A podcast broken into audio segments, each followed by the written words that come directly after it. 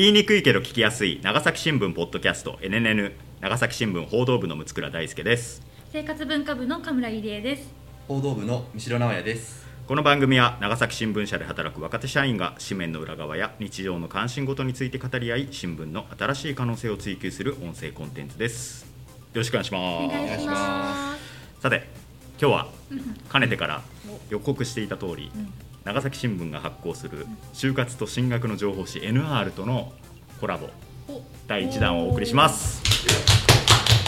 ありがとうありがとうありがとうございます。ということで、あのー 若い方をねそうそうそうそう。Z 世代の若者をねお迎えして、ね。まあ、いろんなお話をしていこうというようなね、うん。あの趣旨ということをあのこの間紹介したと思いますけれども、そうですねまあ、我々アラサーアラフォあらアラフォーでしたもんね。ーもうアラフォーに差し掛かってます、これちゃんと言っとかないと、ちょっとあの、デスクとか先輩とかに「お前また若手ぶって」みたいなこと言われる。いや心が若いからほら。若手ぶずってって言われる。ーっとウルトラマン好きだし。ずっとアニメも好きだし。そうそう。それもう心若い人じゃないよね。幼いだよ それはね。というわけでですね、あのー今回は県内のあのキャンパスに通う学生3人に、まあ、ゲストとして来ていただきました。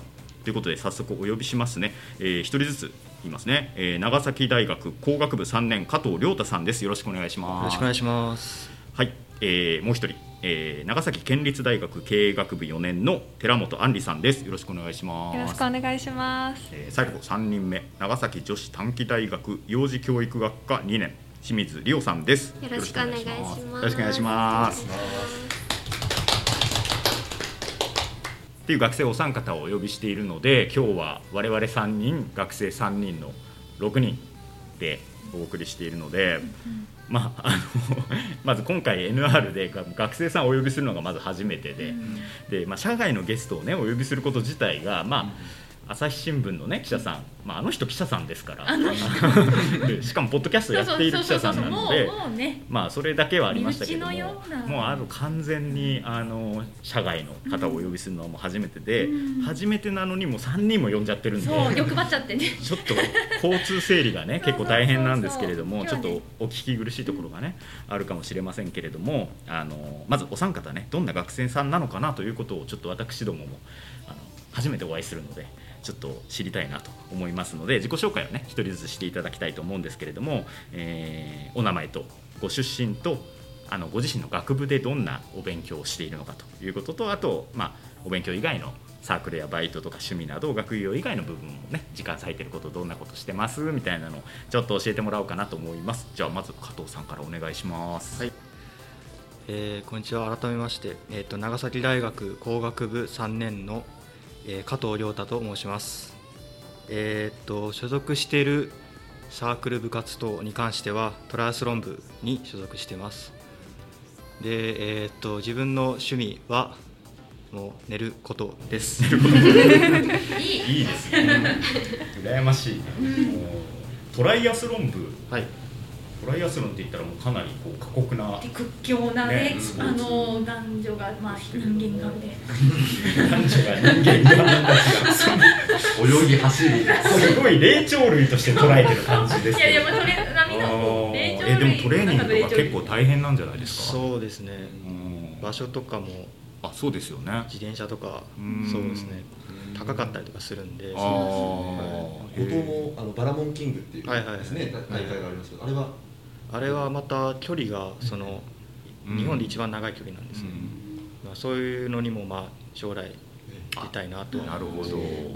バラモンキング目指して頑張っていらっしゃると思うんですけど。そりゃねそんな感じやったらもう趣味寝ることにいなる。やいやいや寝るとトライアスロンの振り幅がすごいなねと思って、体あーその逆に。生と動がね。完全にね。えもともとその高校生の時からそういう運動をそうですね。中高が水泳部でほど、はいでもちょっとあた新しい領域もやろうかなってなったらもうトライアスロンという競技に、もともとその顧問自分の顧問がトライアスロンをしてて、あーそね。それの影響もあってってなるほどいう感じです。ねへえソフトな感じで。ソフトタッチな感じのねあんまりこう体育会アイアン感は。ね。アイアン感。アイアン感。鉄 になっちゃう鉄にただの鉄にがねゴリゴリじゃない。そうそうですね。確かに。そんな、もう語彙がちょっと今日。その語彙がね確かにねアイアン感って初めて聞いたからね。ありました。失礼しました。ありがとうございます。よろしくお願いします。ご出身は？出身あ出身は神戸ですあ神戸。あ素敵なとこあろから。結構町ですね。ういいんな。なるほど、えー、じゃあ寺本さんお願いします。よろしくお願いします。お願いします長崎県立大学経営学部国際経営学科4年の寺本杏里と申します。私出身が島根県です。で、あの今大学で学んでることは国際経営学科っていう通り本当にもう英語とあと経営の勉強をしたりしてます。で、なんだろう大学以外の活動っていうと私は今、まあ、学内で学生広報スタッフっていう大学の企画だったり広報に携わるお仕事をしてます。はい、すごい。伝えるお仕事。をうん。ね。伝えるお仕事、うん。顔ですね。すごい記事を書いたりとかもしてるんですか？なんか大学の公式の SNS インスタグラムとかツイッターの記事を書いたりとかなるほど。あとはなんか大学の先生にインタビューをしに行ったりとかオープンキャンパスで高校生の前で大学生活のなんか伝えるみたいなことをやったりそういう活動はしてきました。あなるほどなるほど。大学行くとこういうことをあ楽しいことありますよよとか。はい。あもしね寺本さんみたいな先輩が現れたらちょっと現実で行きたくなっちゃうと思って。えそうーですか？えそうですか？なんか素敵じゃないですか。素敵ですよ。素敵ですよ。そうですか？なんかこんこんなな。感じになれるのかな私って。あーもう身を乗り出しちゃってますね ありがとうございますあーこんなねあのかっこいい先輩になれるんだなって最後に清水さんお願いしますよろしくお願いします。と長崎女子短期大学2年の清水理央です。と学校ではまあで主に幼児の勉強をしています。まあ実習に行ったりなどもしますし、まあその勉強以外の面では学内でとアンバサダー活動をしています。パンフレットのこううん何ですかね撮影をしたり、まあ、オープンキャンパスでこう学学生と一緒にこうご飯を食べて話したりとか、まあ、学校の楽しいところをこう伝えたりとかもしますで私の趣味は友達と温泉に行くことです。えー。温泉ってじゃあ最近はどちらか行かれたんですか？私は福の湯が好きなんですああ定番福の湯。そう。福の湯にサウナの塩のサウナがあるんですよありますね。すべすべになるからもううん。毎週のように行ってます友達と福の湯めっちゃ行ってたよね俺。本当にすごい行ってたよね。今思い出したわ。ちょっとわ我々移動になったんでねちょっと離れ離れになってたんで。さすがにそれで集合して福の湯行こうねってはならないですけど。私も学生時代よく友達と行ってて行ってました。うんわかります。なんか楽しいですよね。楽しい。もう岩盤浴も。頑張くねはい。ね。いいですね。ねなるほどなるほ大好きどもう入った時と出た時がもう全然違う人になってピカピカになって入ってるからね。なんか嫌だな二人ピカピカなのなんかピカピカです綺麗綺麗な息子らさん綺麗な息子正直者だけに与えられる息子らさんみたいな感じねじゃあ私得られないそうそうそうそうあなたはもう私は金の斧ですみたいなこと言っちゃうタイプでしょタイプだからでも清水さんなんかなんか優しそうな感じだから保育士さんとかで保育園行ってくれたら、うん。私がママだったらすごい嬉しい。私がママだったら。そこは私が幼児だったらね。ママでも幼児でも嬉しい。そう預ける側も幼児だいやさすがに幼児だったらって言ったらちょっと気持ち悪いかなって思ったそんなことない。い神村ゆりえです。って言って5歳です。ってやいやいやちょっとそれもねって思って。一番ママの方がね一応近いから。なるほどなるほど。はい、そっかそっか。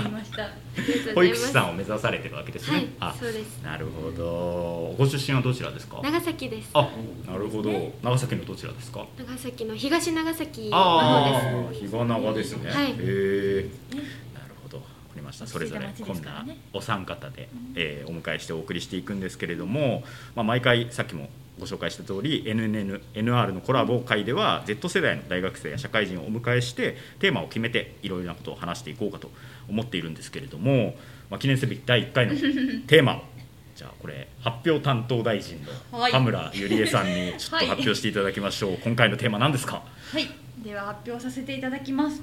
今回のテーマは新入生の君へ大学生活これをすべきすればよかったです。うん。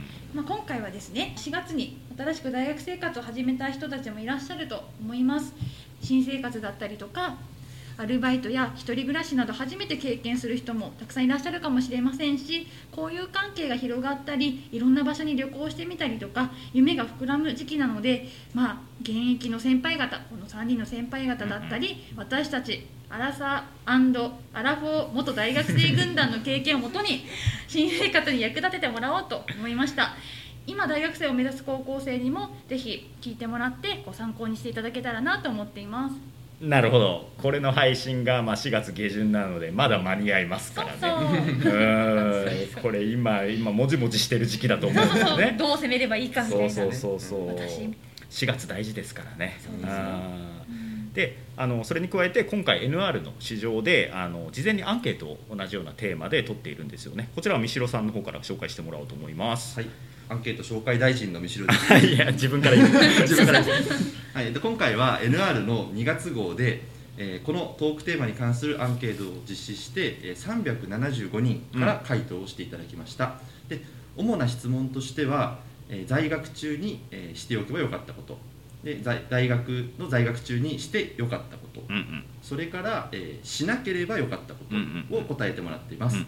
あと、えー高校生とか、えー大学に進学しなかった方とかには、うん。えーもし進学したらやりたいことを聞いてみました。うん、でアンケートを375人から回答してもらってるということなんでもうこれだけうん、集まればうん、もうビッグデータがいやい流行りのことで、ね。うん。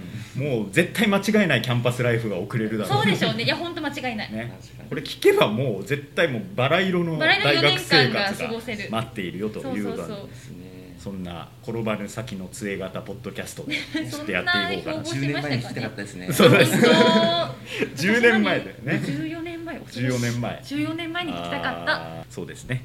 まあそういうふうにねあの役立ててもらえればうんうんうん。いいかなと思ってますけれども、じゃあ早速ですね在学中やればよかったから聞いていこうかなと思いますで事前にあのお三方今日のゲストのお三方にはあのヒアリングシートを書いていただいてますのでそれに基づいてちょっと聞いていこうかなと思ってます、えーまず加藤さん。はい。えー加藤さんは大学中在学中やればよかったということに英語の勉強と長期バイトと書いてもらいました。これなんでそういうふうに思ったんですか？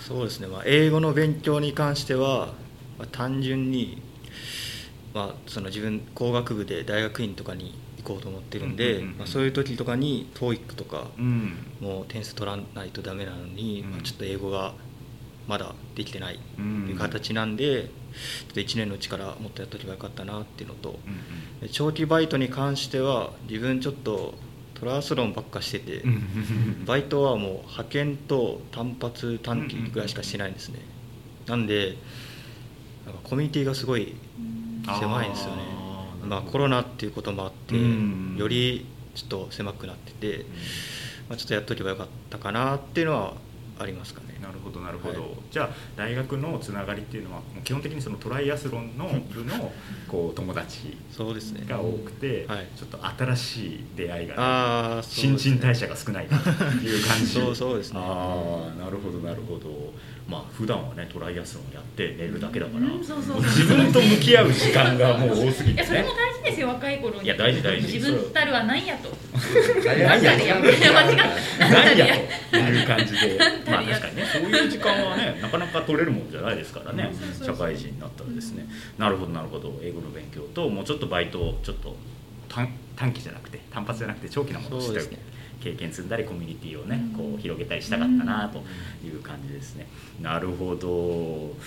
さてで寺本さんの方はですね、えーなるべく早い時期からいろんな経験をすることと書いてくれてます。で具体的には寺本さん先ほど言われたように大学の広報のお仕事をされてるそうなんですけれども、はい。もっとこう入学時からこう行動しておけばよかったなということを書いてもらっています。えこの広報のこう仕事っていうのはいつからされてたんですか、あ私広報は実は3年生になってから始めたんですよ。うん。そうなんです。もともと、まえっと、毎年広報スタッフって大体4月の初めぐらいに募集はするんですけれど 1, 年1年生の時からうん。実は存在は知っていたんですね、ただ勇気が出なくって応募することができなかったんですよ。でが1年2年とどんどん月日が経ってなんか私大学でなんだろうなこう誇れるものがないっていうか大学生活のうちで。だったらなんかその就活っていうのもどんどん近づいてきてたんでなんかしてみたいって思った時にまた広報スタッフの募集のお知らせが届いてそこからなんかもう今しかチャンスがないって思って3年生で広報スタッフのお仕事を始めたっていう感じです3年生で飛び込んだ。そうです。はい。ああなるほど。で実際にやってみるとあもっと早くやればよかあったな。本当にそううなんですよ。もう楽しすぎて。あーこんなにこう世界が広がるし、まあ、人間関係も広がるから。あとやっぱりこう自分自身がサークルっていうものに入ってなかったのもあって、うん。その多学部のことかとのつながりとかも増えたので、すごくそこは助かりましたねね。そうかそうか。だから3年生からいいやということは加藤さん今は3年生ですから、ね、これからいろいろ始めるっていうのは。全然。はい遅くないと思います、なるほど。いやこれね3年生になって、こうやばい。なんかやらなきゃみたいなのってすごいわかるんですよ、う折り返しですかそうそうそう。最初の2年間ってめちゃめちゃ無意に過ごしちゃう。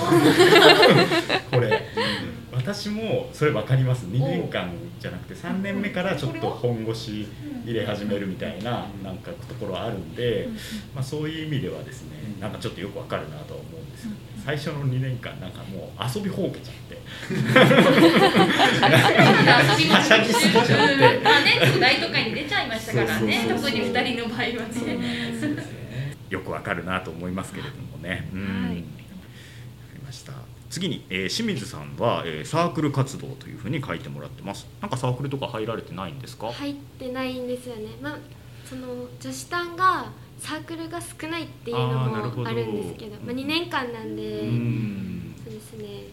だからちょっと温泉同好会を作ろうかなーって。でもできてそるよ。思思ったもん。さサークルに近い感じだよね。作りたいなーって。人数が集まらないとやっぱ作れないからでまあ仲間集めをしたいな温泉入りませんか？そう。温泉行きましょうって。いいね。温泉がまあみんな好きだから、そうそう嫌いっていう人ねそうですね。そんなにいない。よねちょっとね、ね。でも実習とかね多分その資格を目指してるその学科だから、そう多分時間的余裕もねなかなかもないよ、ね、う。作るなら1年生のうちだったんですよもうなるほど。2年生だったらもう実習がずっと続くんで。そうですよそうね。ですね。短大のこうスピード感。やっぱりねちょっとありますからね。そうそうそうそう、うん。私たちみたいにこうねのんびりのんびり。のんびりのんびり。ね、カメラさんはね、院も行かれてるから、ね、さらにねモラトリアムが。モラトリアムが 若干長い。そうなんですよだからもし私が短期大学だったらもう遊びほうけて終終わりわり。何にも 何も残すことなく。焼け野原のような2年間になってしまったんで危なかったなと東京に焼け出されるところですそうそうそう。なるほどなるほど。カメラさん、んカメラパイセンは。パイセン？なんかこう 大学の時にやっといたらよかったなみたいなことありますか、あいやありますよ。それだらけ。あ本当？だらけむしろ。6年もいたのに？そうそう、うん。あでも、うん。お二人が言ってたように私もあのサークルに入ってなかったんですよ、うん。もう私の場合はやっぱりね心根が暗かったんで当時は。うん。その大学受験がそのあんまり成功して自分の学校に行ったわけじゃなかったのであ納得いってないってない受験だったんで、もう私はもうみんなが浮かれてる間にもう勉強だけしてなんかこういい会社とかなんかいい進学先に行くんだっていうことだけを心によすがにして生きてきてしまったので だからサークルとかでみんなが、ね、髪をみんなが染めてメイクをしだしてサークルサークル飲み会飲み会って言ってる時にもう私はもうひたすら図書館に通うような生活をしてたので。浮かれるんじゃねえよ。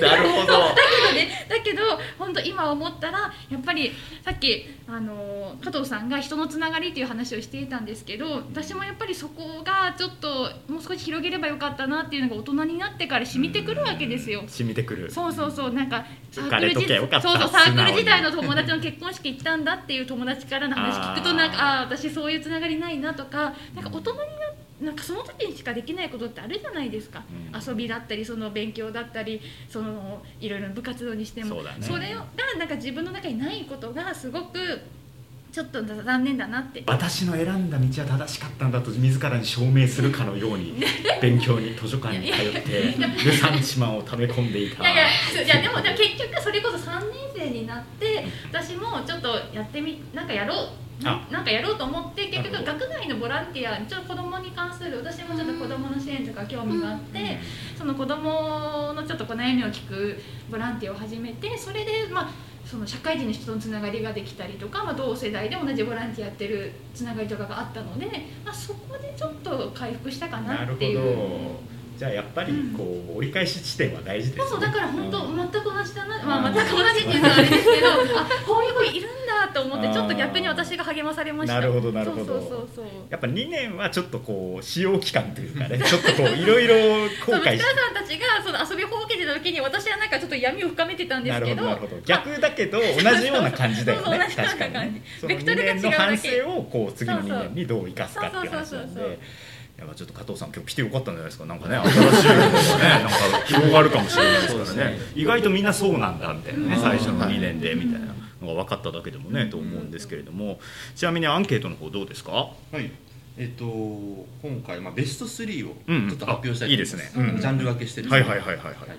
でまず、えっと、しておけばよかったことの第3位は語学留学うん。です特にやっぱ英語ですね。TOEIC の勉強とかなるほど。あと海外留学。うんうんで TOEIC を、まあ、そのコロナで、えーまあ、遠慮して、まあ、受けられないまま卒業してしまいそうコロナっていうこう後悔ですね、うん。とか、えっと、実際に就活とか就職をして思ったけど今はもう英語ができるのが当たり前の世の中だと。で、えーまあ、こう結構海外赴任になる会社とか、うんうん。そういうところにこう選択肢が広がるっていうふうなアドバイスもなるほど。あったりしました。うんうんうんで続いて第2位うん。がこれちょっと広いんですけど活動、うんうんうん。例えばまあ部活動とかうんサークル活動とかなるほどあとまあボランティア活動っうん。ていうことですね。でこう具体的には部活もっと一生懸命やればよかったなとか、まあ、好きな本をもっといっぱい読めばよかったなとか、うん。まあこう読読書活動みたいなのも含めて自分のまあ広くなるほどね。こう自分のためになるようななるほこどなるほど。とですねで第1位第一。位聞きたいですか？聞きたいです。もちろん絶対振らないでよ。聞きたい。あのこれはですね第1位は、うん。えー勉強です。おお皆さん結構真面目で真面目ですね。うん。うんなんかですね、まあ、もっと勉強しておけばよかったなっていうものとか、その展示とか手話に興味があったので、うん。まあ、時間がある大学時代に勉強すればよかった。うん。っていうこう、まあ、専門的な分野を深める時間にすればよかったな。うん。でも普通にあと授業を聞きしっかり聞いとけばよかった。それは聞いてくそうださい。いうところなんですけどね大学大きな学びがあると思うんですね。大学。本末転倒になっちゃってるけど。授業って何してたの？なというこうるベスト3なんですけどほどなるほど。はい。一応あのその他とかで言うと、うんうんやっぱバイトアルバイトとかが多かったりとかまあ、旅行とかですね。あとですねちょっと個人的に気になったのは、彼女作っておけばよかった。作っておけばよかっそれは、まあ、でもあえてこの方は作らなかった。たなるほど。作らなかったけどああそうかみんな浮かれてるけど。たそうそう。なんかこれも切実な、はい。あのコロナで余計に出会いがないと。うーうん。そっかそっ悩みは。か。すごくうなずかれてます。ね。特に女性陣。そっかそっか。我々の学生時代とはまた違った悩みですよねそこはね。うん新型コロナでなかなかこう友達を関係を広げるのもちょっと大変というかそうですね。恋愛にしてもね、うん。まあそんなことがなるほど、はいなるほど。なんかこれを見るとなんか皆さん大学そんな勉強してないんだなっていう感じがしますみんな何をしちゃっ非たんでしょうね。日本社会が不安になってきちゃうアンケートなんですけれどもまあなんとなくでも分かりますね、うん。大学に行って、まあ、楽しいこととか、自分のこうためになる深めることとかをもっとしときゃよかったなっていう、その時その時は多分一生懸命勉強したりとかしてたんでしょうけど、今こう大人になったり社会人になったりしてあこういうことやってたらもっと今がこう良かったのにみたいな、うん。今この時点で分かるこう勉強したかったことっていうのが見えてきてるんじゃないですか？あの4年間がやっぱ時間がねやっぱ無尽蔵にあるというか自由に使える時間が多いので、やっぱそこの時間にどういうふうにこう自分に将来に投資できることをするのかみたいなのはうん。ちょっと考えたりはしますけどね。なるほど。じゃあ次行きましょうか、はい。やっててよかったことということで、えーじゃあちょっと順番変えていこうかなと思うんですけどこれ寺本さん。はい。寺本さんは超かっこいいですよ、えー先ほど、えーアンケートにも出ていましたね。TOEIC の勉強をやっててよかったと思いますでこうご自身はね国際経営学科という学科に所属しているのもあるので12年時は特に TOEIC のスコアを上げるための講義が設けられているのでもう英語漬けの日々でしたときつい時もありましたが集中的に勉強したことで自分の英語力が伸びたという実感がありますということですね。まあ、加藤さん英語やってりゃよかったと おっしゃってましたけど寺本さんはやっててよかったということで加藤さんが寝ている間に あの英語をやってるこうあえ寝ている間にって失礼そうそうです走ったり泳いだりしてる間にねすいませんすいませんうんこれやっぱ思いますかそうですねなんか私の所属してる学科って本当にすごい特殊で、うん TOEIC730 点以上取らないと卒業できないっていう卒業要件があるんですよなるほどねなるほどだからなんかそのやっぱりこう早いうちからうんそれこそもう大学入学前から勉強していくことで結構その周りと差をつけるっていうかうん。その分なんか貯金も英語の能力の貯金もできているからすぐなんか730に目標到達できるのかなっていうのはありましたね。周りとかを見てても。へー。結構その730の目標は割とすぐ達成できたの？私は半年かかりました。半年ですよね半だからね。すごいですよね。そうででもすごいなんかもう英語の能力がめちゃくちゃ高い子はもう1回とか2回のテストで取っちゃう子もいたりとかしてて大学のその失業に迫られて英語もしなきゃいけないっていうのもあるけど。そうね本当に厳しいんですよ 熱心にやってるのは知ってるので多分大変だったんじゃないかなって。ですね。結構きつかったですもう1年生の時は本当に。ね先生たちも結構ね結構きつくきつくっていうか厳しくね。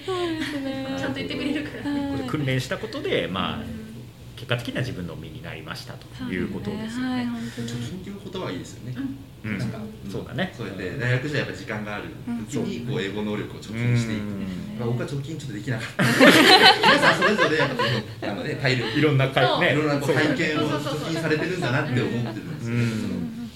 それぞれにね充実してる感じが聞いた感じだとめちゃめちゃキラッキラしてるけど。ねそうそうそうそんな感じでですね、はい。えー次清水さんは、えーやっててよかったことアルバイトかっこ焼肉屋さんと学校のアンバサダーさっきご紹介していただきました、はい。この焼肉屋さんのバイトとアンバサダーっていうこの組み合わせが可愛い。なんかねかる。お肉食べたくなっちゃう。お肉食べたくなっちゃう。あ あのすごいね。自分の立場に置き換える感じがすごいシチュエーションをすぐ想像できて自分がお母さんだったら。自分が客だからってすごいですね。なるほど。え、このバイトとアンバサダーそれぞれこうどういうところがこう良かったなと思われるんですか？そうですね。アルバイトは高校1年生の時からもうずっと続けていへてもう5年目になるのかな、まあ、いろんな方年齢層の方とおしゃべりして、まあ、コミュニケーションも取れるし接客をして結構学ぶことも多いですね、まあ、楽しいです。へー。え、なんか焼肉屋さんならではのこうなんだろう能力値とかってあったりするの？あーでもまあ最初の頃はお肉を覚えさせられました。お肉の種類をもうこの部位はここや。ここ。下がりとか言われてもどこ？なりますそうですよね。なんかこう特殊な用語が飛び交いますからね、焼肉屋さんするからなんかね。焼肉屋さんのバイトをしてたおかげでなんかできるようになったこととかってありますか？できるようになったことあでも他の焼肉屋さんに行ってあこの肉いいなとは思います。目利き。そうですね。ちょっと口業界人。も。ちょっと厳しいかもしれない。るほど。肉にはねそうですね。じゃあ後でおすすめの焼肉屋さん。を教えてもらいましょう。教えてもらおう。まあ、バイト先じゃないですか。そうですね。しっかり。そう焼肉屋さんのアンバサダーも。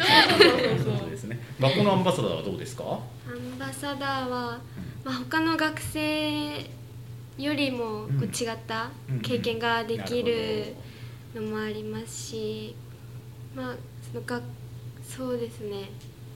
なんだろう。他の学科の学生のこともこう仲良くできる。友達の輪が広がるのも。今聞いてるとやっぱりこう新しいこう関係性とかいろんな人たちとこう交流するということになんか良さを感じているという感じですかね。うん加藤さんも英語をやってればよかったという加藤さんですけども 加藤さん加藤さんでちゃんとやってよかったことありますからということでえー書いていただいていること、はい。まず部活ですね。とえー福祉用具を作るサークルを立ち上げたこと。これ今初めて出てきたことはね あの新情報ですけど。あと友達を作ったことバイトを経験したことっていうことを書いてもらってます最高じゃんって思いますけどね。うんもう充実した生活ですよ。ねごいいいじゃんと思いますけれども、まあ、これだけやるともう英語やる暇ないよね。言い訳がなっちゃう。うんと思いますけれども。これ福祉用具を作るサークルっていうのがとても気になったんですけどこれどういうことをしてるんですか？そうですね、まあ、自分たちは機械工学っていうものをメインで専攻してるんですけど、うん。まあ、そういう知識とかをベースに、そのまあ、依頼主の方例えば障害者の方とか、えー高齢者の方でうん。普通に暮らしができないっていう方うん。の依頼を受けて、まあ、その依頼者をもとに、まあ、もっと QOL とかを上げるようなものを作って提供するみたいな感じなんですけど、まあ、その作るっていうことに関してはその先生もう体感された先生なんですけどその先生の指導を受けてうん。一緒に作って、まあ、自分たちの経験も増やしていくみたいな活動ですね。なるほどなるほど。あ加藤さんはご指導されていたようなこう先生とかとのつながりの中でそういうサークルも。そうですね。ご自身もなんかそういう福祉の業界とかに関心があったんですか？もともと工学部はうんうん。入るつもりはなくて、ええ。その教育学部の特別支援にあ行こうと思ってたんですけどなるほど。まあ、あの自分浪人しててで倍率がその時が8倍近くあって。だかうんらまあ工学部にしようかな、ああなるほどなるほど。受験対策の中であそうですね。工学部の方にしたけども、はい。でもその工学部の自分の学んでることでそういう福祉業界のこととかにこう関われることあるなというふうな。あーいいですね。なんか自分の、ね、行ったところで、ね、別に最初に目指してた道とはちょっと違うけども腐らずにちゃんとやってる結局行ったところでそのできることって結構ねあったりして、この夢を叶えるためにここに来たかったけど違うとこに行っただけどっていう,、なんかこうこの「だけど」のこう姿勢が問われているというか、うん。決して落胆してほしくないというか、うん。人生やっぱりうまくいかないことの方が多いしすごくそれの負の感情に巻き込まれてしがしまいがちだし私はそうだったんですけどでもねなんかすごい加藤さんに励まされる気持ちがしますよ。励まされっぱなしじゃないですか。そうそうそうそう。いや本当。いやいやみんなすごい。加藤さんこれあの、はい。福祉用具ってどどんなのを作るんですか？そうですね。どんなの？例えば筋ジストロフィーっていう病気があるんですけど、はいはいはい。これはなんかあのもう年齢が上がることによって筋肉がどんどん取れてくるんですね、で例えばこう食器棚をこうやって引き下ろすって作業はうんできるんですけど、うん。上げるって作業あはー。筋肉を余計に使うんでできないってことで、まあ、それを自動でやろうっていうことで、ボタンを押したらこう勝手に上がっていくような装置とかっていうのをあとはあの、えーと足の訓練装置とかっつって、体が動けなくて運動ができない人のために下半身のマッサージを、えーとまあ、してくれるというかそういうのを作ったりとかそれぞれの人のこう要望を聞いて、はい。その上でこうどういう機そうですね。械がいいのかはい。みたいなですね、だから既製品とはまたちょっと違う違いますね。それぞれの人の要望にニーズに合わせたものをはい。こう設計してみんなで作っていくと。大体何人ぐらいこのサークルはいるわけ今自分入れて6人ですかね、はい、かっこいいですね。かっこいいですよ。ねなんかこうトライアスロンでいろんな体の動きをするからこそ分かるな。勝手に聞いててなんかこうほら運動力学みたいな。ああまあそれはありますね。あーやっぱりはいあはい。なるほどなるほど。トライアスロンとかだとねもういろんな筋肉使いますからね、なるほど。効率的かなとかなんかあーはいはいはい。へえすごいいろいろ。尊敬しますね。かっこいいですけどね。うん。アンケート結果どうなったんでしょうか？あはい。はいはいえっとまあ、こちらもまたベスト3はいベスト3を、はいはい。おなじみの、はい。でえっと、第3位は、うん。えっと、これあのその他です。結構もうもうそれが出ない。あびっくりだあなのまあ、いろんなことやってよかったってみんな思ってんだなっていうなるほどね。感じですよね。あの本当まあなんか寮生活をした人は、あの仲間と過ごした時間が最高だったとか、うんうんうん。えーあとは言語聴覚学部に入ってよかった。どこの大学とかかわからないんですけど、あとまあ友情を深めたこと、ん一人暮らし、うん。えー電車通学。おで、ーうん、なんかそういうのも良かったと言ってますね。でこれがすごいんですけど、うん。えー起床就寝えー学習開始時刻の3点を固定すると。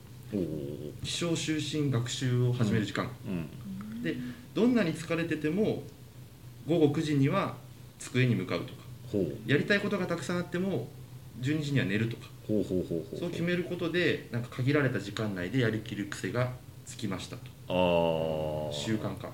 なるほど。これはちょっと大学生が一番やらないことです に生きてしまう。そうですよね。今大事。明日やりゃいいんだからみたいな、まあ僕たちとしてはやっぱそうそうそう。今日は一日寝てよみたいなね。これを12年前に教えてくれよ。面白いですね、はい。えということですね、で第2位がバイトほうです、うん。でまあ、バイト先でやはり先ほどもお話がありましたけど、ん。いろんなこう世代間の交流ができて、うん。なるほどね。社会の人と触れ合うことができたとかですね、うん。えー確かに私も、うん。あの大学時代デニーズというファミレスでバイトしてて結構あの年配の人も逆に自分より年下のうん高校生とかとバイトしてたので、うん。かなり幅広くなるほど。いろんな考え方の人とやってですね、うん。やっぱ楽しいなと、うん。それが楽しかったかなとう思いますね、ん。はい、で、えー、と次に、えー第1位です、うん。がこれがですね「まる活動」って書いてあるこれもまるまる活動。いろんな活動。いろいろね。部活サークルバンドうんうんとか、まあ、いろいろな活動が、うんあのやっぱ自分のこう趣味とかにですね直結するような部分とか、っていうことですかね。なるほどなるほど、で例えば部活とかは、まあ、うん。最後までやり遂げて、うん。まあ、やっぱり友達がたくさんできて今もつながっているとうんうんいうこととか、えーまあ、部活ならではの経験学びがあったとうんうんうん。いうふうな意見がありました。うーんなるほどね。さっきあの加藤さんちょっと自分のコミュニティが少し狭まりがちみたいなことをおっしゃってましたけどご自身ではやっぱこうそういうこうサークルとか、はい。部活とかの友達と出会えたことっていうのはやっぱり大きい財産だというふうには思ってるわけですよね。はい。うん。でもなんかこうみんないろんなこう友達とかこのその時に出会ったことのなんかこう大切さみたいなのを感じてる回答が多いのかなという感じはしますね。うん、出会いは大事ですよみたいな顔を神村さんされてますけれども。あまり一人にこもりすぎるのもね。そうそう。あーなるほどなるほど。分かりました。最後、えーやらなきゃよかったというねあのしくじり先生に聞いていこうということであの失敗談についてもね あの聞いていってるんですけどもこれ非常に大事ですからね心して聞いていこうかなと思うんですけれども、えーちょっと今度は清水さんから聞いていこうんですですけど、えー清水さん特にありません 羨ましいよ。ね え一個もない？だらけのないのかっていうねじゃあじゃあじゃあじゃあじゃあもし、はいあの時間をも戻して朝起きたら4月1日になってた時に清水さんはもう全く同じように振る舞う、あーでもそうかもしれませんね結構充実してましたこの1年間はもう遊びも勉強もいな感じですさんに習えば間違いない。間違いないそうですねそうですねでもやっぱり限られ単体でた限られそうたですね。もうギュッて感じなんでもうなんか考える暇がないっていうかもう淡々とやっていく。もう日々が過ぎてきますね。すっごい早い。1確かにな。年間が4年が2年になってるとそうそう。もうちょっと行動の仕方もうん変わりますよね。すごいですあゴールが見えてるからやっぱり。なるほど確かに2年はちょっと短いですもんね。短いですね。そうか。でもその分濃い。濃いね。濃いですね本当。過ごされてるということですね。うん、素晴らしい。うん。と加藤さんはですね、えーっとバイト書いてるんですけど、えなんかその長期バイトやればよかったって言ってたんですけど、はいはい単発バイトか。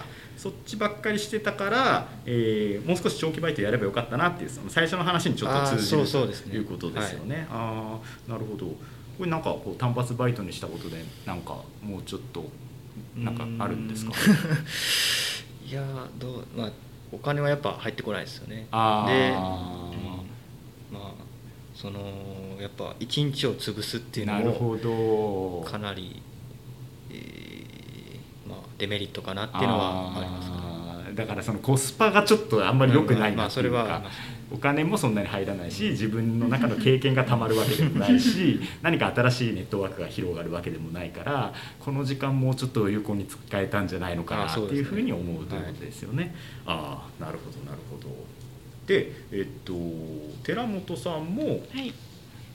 バイトとそうなんいうふうに書いてますね、はい。アルバイトに時間を使いすぎましたとはい。いうことですね。ではい。バイト自体をやらなきゃよかったとは思わないけど、ななんていうかこうこれも役に立ったところはあるけれども、まあ、ちょっと一日バイトに当てる日が多かったので体力が持たない日もありましたということでスケジュール管理の大事さを感じましたと。ちなみにどんなバイトされてたんですか？私はそうですねえっとアパレルの販売員と、あと塾講師やってたことがあって、で一時期ダブルワークしてたんですよその2つで。あ掛け持ちをしてそうなんですよ掛け持ちをしてたからそれこそもう大学2年生の時はずっと掛け持ちみたいな状態でやってて本当になんか2年生の頃を振り返ると大学の授業ともうそのバイトしかしてないみたいな状況だったのでなんかもうちょっと他に大学生らしい活動をしたかったなっていう後悔はあります。私何やってるんだろう案件ですね。ふと我に返った時にあれ？みたいな。こんなことをしたかったんだっけ？みたいな、今何してまあでもその経験がねこの3年生のアクティブな活動につながってるとそれは本当にありますね。わかりました。アンケートどうですか？はい。はい。えー今回はですね結構まあ多様な意見があったので、うんランキング形式ではなく発表した、うん。ご紹介したいんですけれども、うんうん。やっぱりですねないやらなきゃよかったことはないという人が、えー、半分近く。ああやっぱそうなんですね、うん。へえで結構、まあ、どんな失敗も無駄な経験にはならないうんっていうなるほどふうな意見もやっぱりあって、うんうんうんあのまあそういうことなんで、まあ、何でも挑戦していいんじゃないかなっていうことではあるかと思います、ただ、うん。えっと、反面教師にすべき部分がやっぱりあるみたいで、あそれやっぱり聞きたい聞きたい、うん。うんあのやっぱバイトですね。ああやっぱそうなんですね、うん。夜の遅くまでのバイトをやってて、うん。体を壊してしまったと、ん。まあ、ほどほどにちょっとしておけばよかったなとなるほど。いうものとか。で、えー、とあとはですね、うん。えーやっぱり恋愛ですかね、うん。笑いが漏れる。あるのよ。やっぱ恋愛あるんですよ、うん失敗談もあるんですよね、えむしろ困る一番失敗するやつだから。そうですね。恋愛ーこれはすごいですね。結婚前提の付き合いっていう書いてる人がいてまあ結婚前提の付き合いやめればよかった。あらそうそう盛り上がっちゃうんだよ。多分20代の感覚で。ね、うん、だから本気の付き合いを本気すぎる付き合いだね。まあ本気のいいと思うんですよ、でもそれで時々失敗することもあるよっていう教教訓も教えてくれる人もいれば、うんなんとなく付き合ったパートナー。あっていう意見もああいやそうそうだからこう中途半端に付き合うこともやめた方がいい。難しい。じゃあどう付き合えばいいんだ？っていうなるほどなるほど。難しい。いやいやいやいやいや違う。あのその時は本気のつもりだけども今思えば恋愛が目的化してたなみたいな。とにかく恋愛をしたいわけ私なんて男子校出身ですから、まあね。でも今思えばちょっと冷静になって考えればもうちょっとこう一人一人とこう友達とかの付き合いとか、まあ、自分の勉強とか自分一人の時間とかも大事にしてよかったなって思うんですけれども、そうですね。やっぱりちょうど意見そういう意見があって、うんうんえー、と異性との付き合いで、うんうんえーお付き合いしてる人との予定を優先させて、他を犠牲にしてしまったことに後悔しているということがあるので、まあ、何事もバランスだっていう。あのまとめすぎちゃってババイトもバランスだし勉強もバ確かにねランスだし、うん、あとやっぱこうバイトっていうのはさ結局その労働っていうのは社会人になって散 々するじゃないの、だからそういう意味ではなんかこうバイトよりも他のことお金かからない、まあ、本読んだりうん旅行行ったりとかうんなんかそういうことをした方がいいんじゃないのかなって私は社会人になっては思いますけどね。うん大学でやっぱやりたいことをやるための原資もお金も稼がなくちゃいけないからそこが難しいです難しい。バランス。バランス。そうそうそう。社会人になるとまあね労働するからお金はあるけど時間がないっていうもうね大学生は時間はね矛無尽蔵にあるけどうん。まあじゃあお金はそんなに自由に使えるわけじゃないから。うんそこのバランス。バランスが大事っていうもう本当に一番つまんない回ねなっちゃいましたけれども。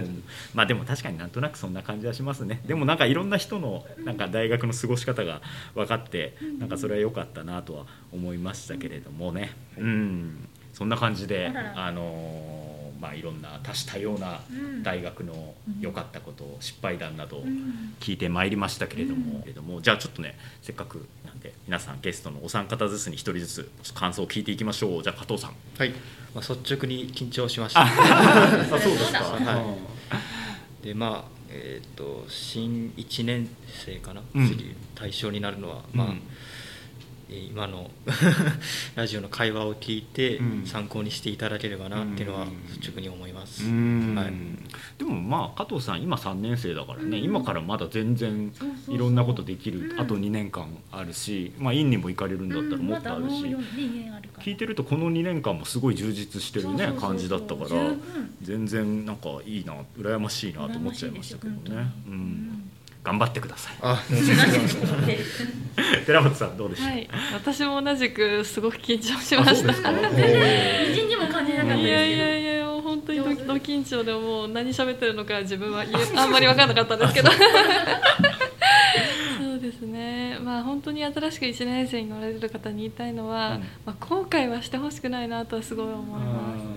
なんかもうこれやっとけばよかったみたいなことになるのは、なんだろうななってほしくないっていうかなんだろう一つの行動勇気を出した一歩先の行動でなんか全然その先の未来っていうのは変わるなっていうのは思ってるのでうん実際にその私の広報スタッフのお仕事もうんうん。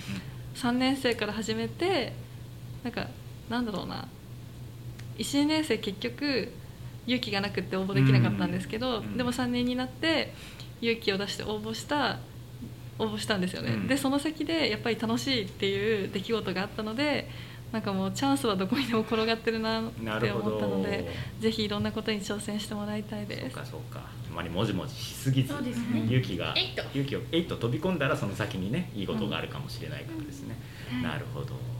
清水さんいかがでしたか？はい。私もすっごい緊張しました。すっごい。そうまあ、まあ、新しく1年生で入ってくる子たちはまあ楽しんでほしいです。大学生活を。私は2年短大なんで2年間なんですけど、まあ、4大に行く子もやっぱこうバイト先とかでやっぱ聞聞くとやっぱ夏休み人生の夏休みみたいな、みんな言うんですよね。うん言われますけど。やっぱ勉強も、まあ、頑張ってほしいですけどやっぱ遊びも結構楽しんでほしいです、まあ、それこそバランスよく。バランスよくですね。なるほど。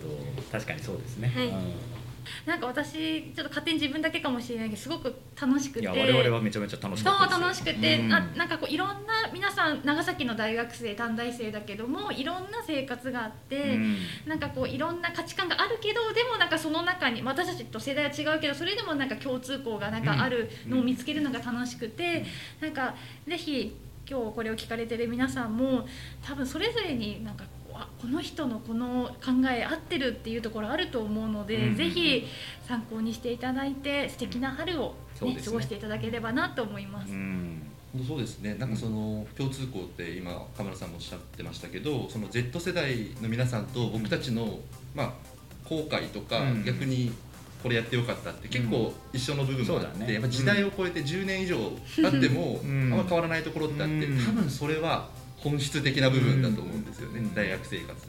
だからあのぜひ生かしてほしいしなんか今日バイトとかサークルで人のつながりが大事って話ありましたけど多分広く浅くの関係もあるだろうし、うん。狭く深くもあると思うんですよ、うん僕割と狭くうん。本当に人数少ない友達だったんで、あのまあ、どっちでもいいと思うんですよね、うんあんまり無理に友達作らなくてもいいと思うし、ただなんかまあ自分のでもやりたいことをとりあえずこうやっておけば気づいたら社会人になって、まあ貯金みたいになってるかな。と。うん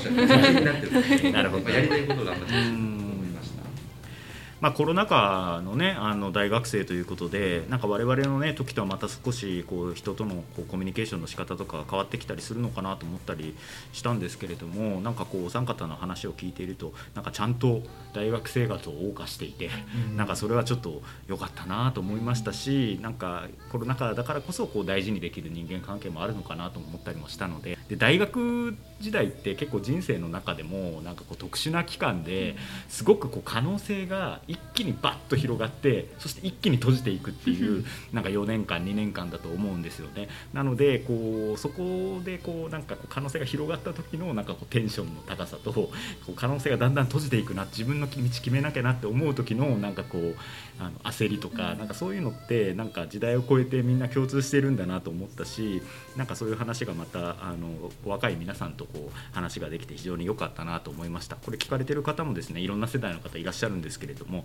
なんかそれぞれ自分のこう状況に当てはめていろんな話をこう考えたり思いを馳せたりしてくれたらなと思っております。本当に今日3人ともありがとうございました。ありがとうございました。じゃあカメラさん石野さんお願いします。はい、この番組 NNN は毎週金曜日午後6時に配信しています。Apple Podcast、Spotify、Google Podcast、Amazon Music などの各種配信サービスでお楽しみいただけます。番組へのご意見ご感想メンバーへの質問などは概要欄にあるアンケートフォームからお寄せください。Z 世代への質問やトークテーマなども募集しています。NNN、NR それぞれの公式 Twitter もぜひフォローしてください。